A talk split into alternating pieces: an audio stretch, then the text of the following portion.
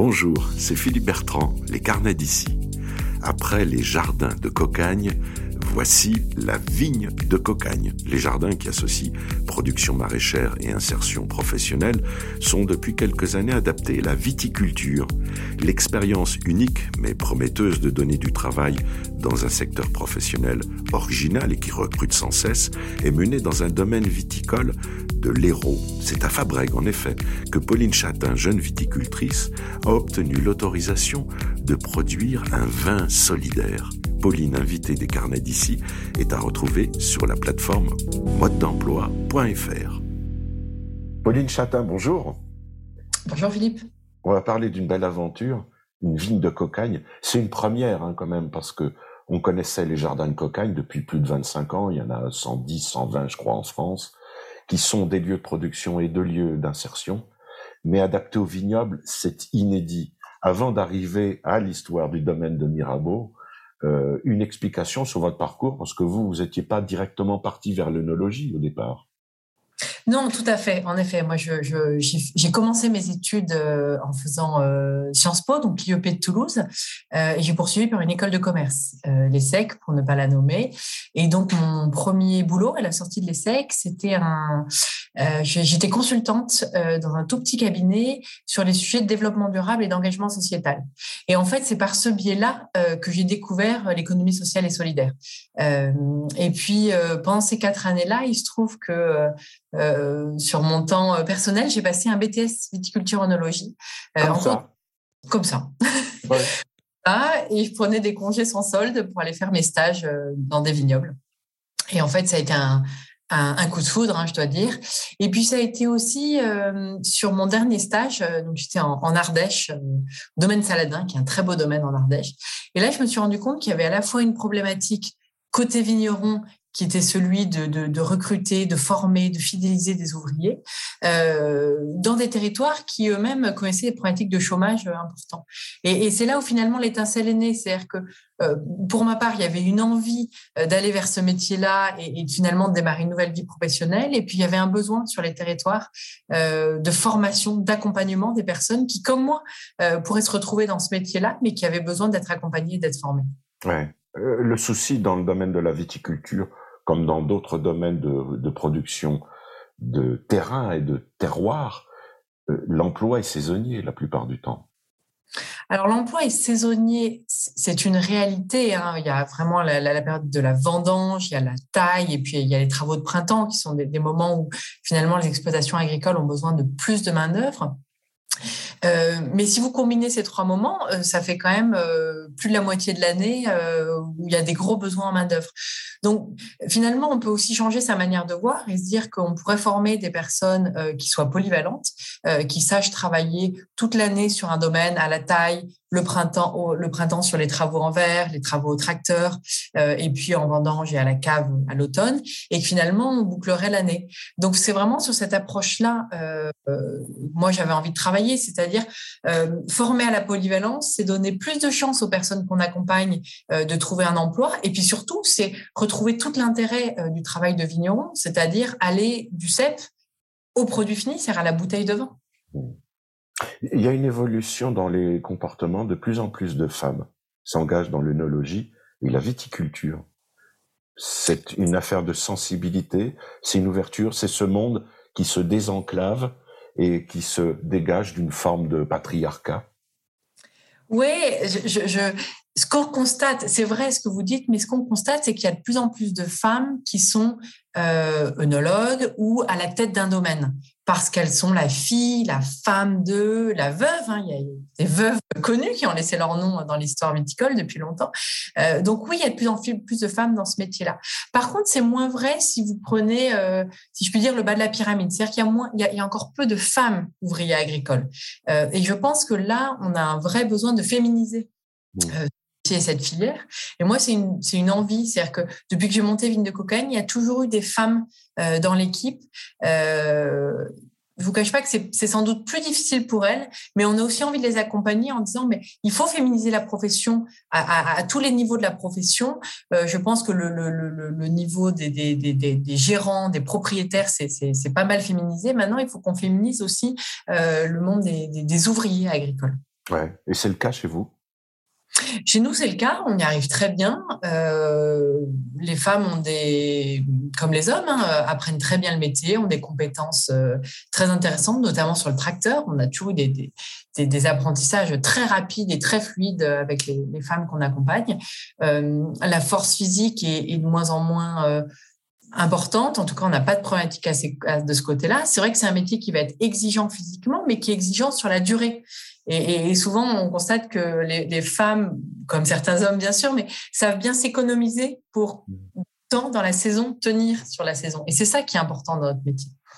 Alors, vous n'avez pas tout dit, Pauline, parce que donc il y a eu les secs, euh, il y a eu un engagement vers euh, une, un entrepreneuriat euh, plus respectueux de l'environnement, responsable, la tentation par pour l'œnologie, mais vous êtes petite fille d'agriculteur.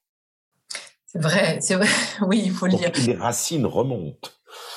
Complètement. Je, je, viens d'un milieu agricole. Hein. J'ai toujours vu ça dans ma famille. Mon père est ingénieur agronome, donc euh, sans être agriculteur, il travaillait aussi dans le, dans le domaine de l'agriculture. Donc, c'est vrai que je pense que ça marque et peut-être que quelque part, ça m'a rattrapé. Mmh. Euh, avant de parler du domaine de Mirabeau, lorsque vous êtes formé à l'œnologie, viticulture, capacité de vinification aussi, vous auriez pu vous engager sur un domaine préexistant qui euh, cherchait une nouvelle technicienne. Tout à fait. Euh, je crois qu'il y avait aussi chez moi cette envie d'entreprendre. Euh, voilà, qui, qui, à ce moment-là, tout, tout ça s'est croisé, c'est-à-dire un besoin social sur le territoire, une envie d'entreprendre, et puis ce, ce, ce projet-là, la rencontre avec le réseau Cocagne aussi, bien sûr, hein, qui a été fondatrice.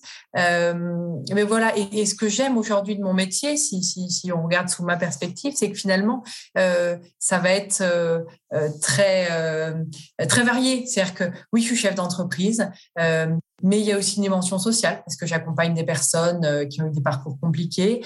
Euh, il y a une dimension technique parce que ben, pendant les 20 ans, je suis à la cave, c'est moi qui dirige les opérations en cave euh, et, j'aime ce métier-là aussi. Il y a une dimension économique, bien sûr, hein, comme tout chef d'entreprise où ben, il faut trouver un équilibre, il faut aller chercher des financements, il faut commercialiser. Une grande partie de mon, travail qui est liée à la commercialisation du vin puisque c'est bien sûr première source de, revenus. Et donc, j'aime énormément cette polyvalence sur une petite échelle. Finalement, nous sommes une, petite entreprise je trouve que c'est euh, très intéressant comme expérience professionnelle. L'histoire est presque un conte de fées, puisque donc le domaine de Mirabeau attend d'être repris ou de disparaître avec euh, une urbanisation galopante, comme c'est le cas dans certains endroits, et euh, c'est la collectivité qui l'achète. Oui, tout à fait. C'est une histoire incroyable. Hein.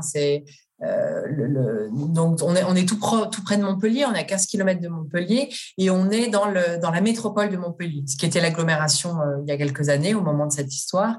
Et donc euh, l'agglomération cherche, cherche un site d'enfouissement des déchets. Et euh, une étude a été menée sur ce site, le domaine de Mirabeau, qui se trouve être au pied euh, d'un site classé, qui est la montagne de la Gardiole, qui est un très beau réservoir de biodiversité. Donc c'est assez étonnant euh, finalement que ce projet ait engagé là.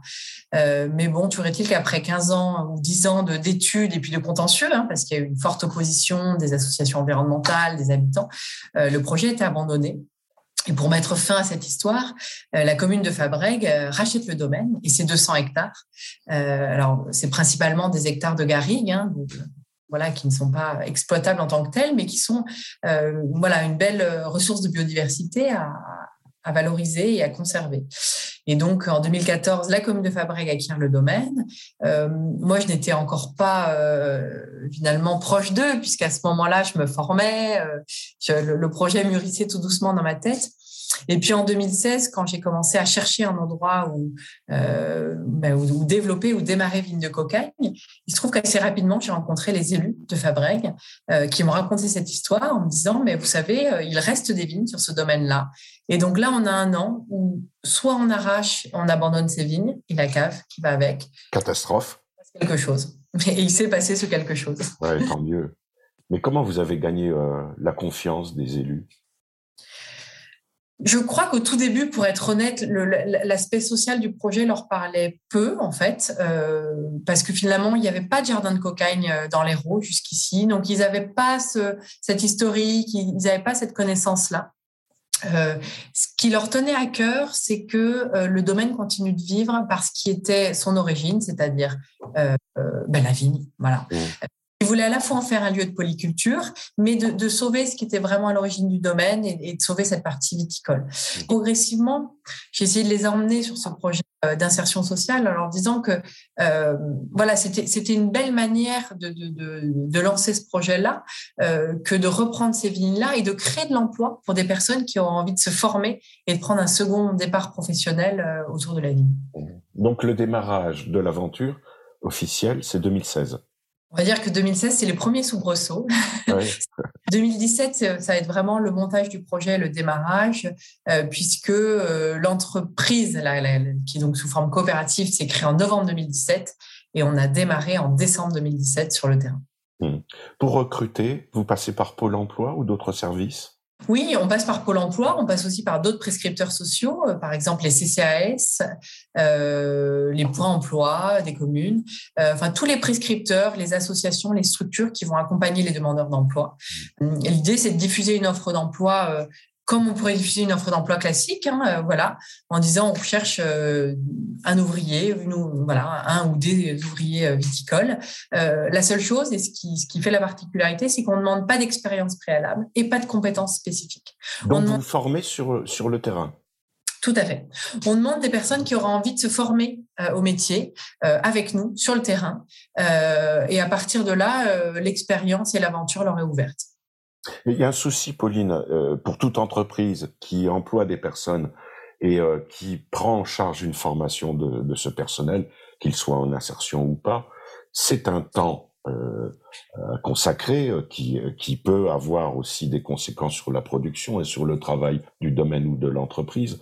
À plus forte raison quand on travaille dans la viticulture. On est toujours dépendant, comme l'agriculture, des aléas climatiques, météorologiques, euh, on a des, des, périodes où on est obligé d'accélérer ou de multiplier euh, euh, le, temps de travail. Comment vous trouvez le temps de former ces personnes? C'est vrai que c'est une difficulté. Alors, ben, nous, on a un taux d'encadrement qui est très bon. C'est-à-dire quand finalement, on va être deux euh, techniciens, on va dire, euh, donc mon collègue qui est à la vigne, euh, moi sur la partie cave, et on va encadrer un très petit nombre de personnes pour pouvoir les former. Donc, on a commencé avec deux, puis trois, maintenant quatre.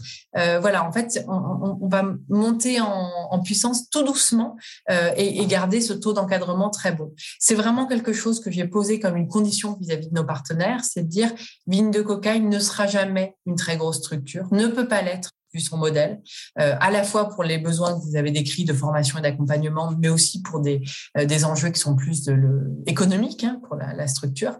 Euh, donc, ça restera quelque chose qui est à petite échelle parce qu'on a besoin de ce très, ce très bon taux d'encadrement. C'est un métier qui est technique, c'est un métier qui est difficile, il faut le dire, pour acquérir les compétences, savoir tailler, savoir manier le tracteur, savoir vinifier, euh, ça demande du temps. Donc, on a des parcours qui sont longs. Généralement, les personnes vont rester pas loin de deux ans. Quand on peut, elles restent deux ans, saison viticole, pour vraiment avoir le temps de se former. Et, on en accompagne un très petit nombre. Alors, évidemment, ça peut avoir un caractère un petit peu déceptif pour nos partenaires. Euh, mais, mais, ce qui est intéressant, et nous, ce qu'on constate, c'est qu'on a des très bons taux de retour à l'emploi. Et surtout, on a des très bons taux de retour à l'emploi dans la filière viticole. Et c'est ça intéressant, c'est que sur une filière qui est en perte de vitesse, euh, qui ne fait pas envie, qui n'attire plus, euh, qui a ce gros problème d'attractivité, on arrive à redonner envie, et notamment à des jeunes, parce qu'on accompagne pas mal de jeunes, de refaire ce métier-là. Mais ça, ça demande du temps et un très bon taux d'encadrement. Mmh. Euh, quand vous dites que vous risqueriez de décevoir vos partenaires, quand vous parlez des partenaires, qui sont-ils? Bah, c'est principalement la, dette, hein, donc la direction du, travail, qui est euh, l'entité euh, qui va nous donner l'agrément en tant qu'entreprise d'insertion et ensuite qui attribue les aides au poste. Qui sont les aides euh, qui nous permettent justement de, de, salarier, d'accompagner des personnes en insertion. Donc, on va former à ce métier-là. et disons que la philosophie, vous en doutez, hein, est plutôt à dire, bah, le plus vous accompagnez de personnes et le moins de temps elles restent chez vous, euh, voilà, le plus vous remettez en emploi des personnes. Sauf qu'en fait, cette logique quantitative, évidemment, est, pas toujours vraie. Donc, nous, on a envie de prendre les choses un petit peu sous un autre angle en disant, euh, voilà, on offre un parcours d'insertion qui va être long, qui va être très qualitatif au niveau de la formation, mais forcément, eh ben, on peut pas accueillir un volume important de personnes.